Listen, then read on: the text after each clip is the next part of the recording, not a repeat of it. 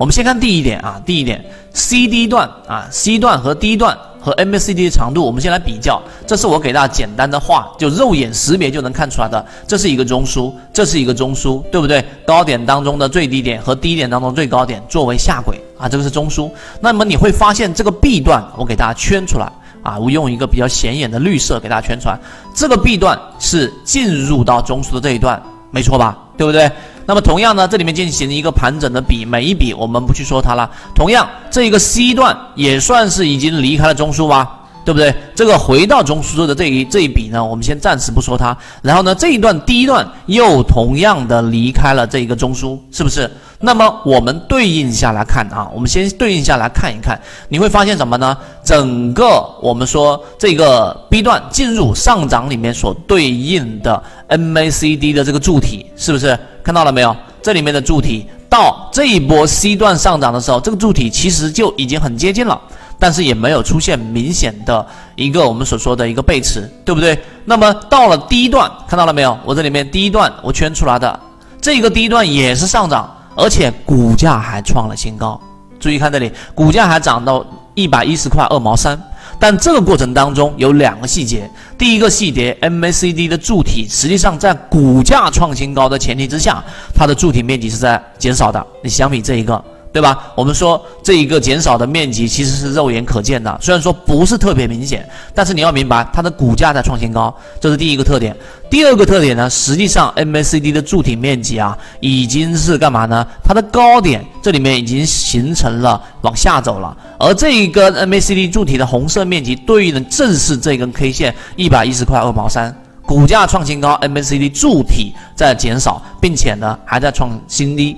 这个就是我们所说的 C D 段的 MACD 力度也好，就长度，对吧？你看长度，D 段是不是比 B 段要小啊？是不是？D 段是不是要我们说长度减少？第二个就是 MACD 柱体面积。你看，这就是完整性的分析。这一第一点，我给大家分析完成之后，那这个是缠论的啊，很多我至少在看到整个国内啊，是这个国外基本上看缠论的很少了。那国内我都没有看到任何人用综合模型，就是我们说查理芒格所说的多几个工具来去综合分析。你如果说只把缠论当成你工具箱里唯一的工具，那你就是我们之前说手里拿锤子的看任何东西都是钉子。我们来看第二个我们需要去注意的地方。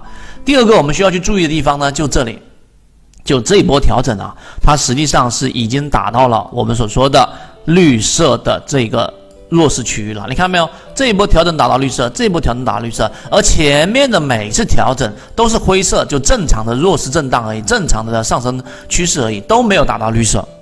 这个。上涨过一段之后的打到绿色，实际上就代表这个下跌的力度同样是强的，这是第二点。第三点就是我们所说的三季报数据，大家可以看一看，我们说的三季报数据增加了百分之四十以上，这个绿色柱体啊，这个我们同样这个开源给大家了。那你会发现在这一波上涨的时候，它的这个散户数据已经增加了百分之四十以上，那么这个筹码在这里面就已经明显的进行松散了，就里面持仓的平均持股就。就原来可能假设啊，平均持股每一个账户大概持有这一个十万或者二十万，现在平均每一个账户只持有五万或者六万，就说明筹码是在被稀释的。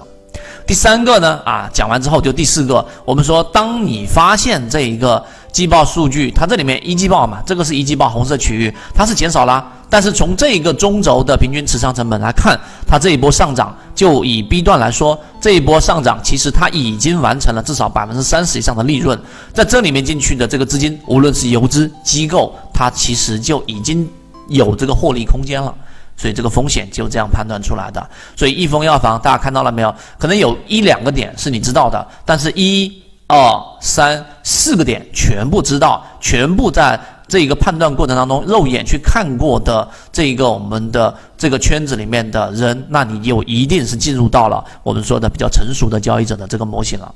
如果你也想进一步的去系统学习，可以一步朋友圈搜索 A D K 三六八八，一起终身进化。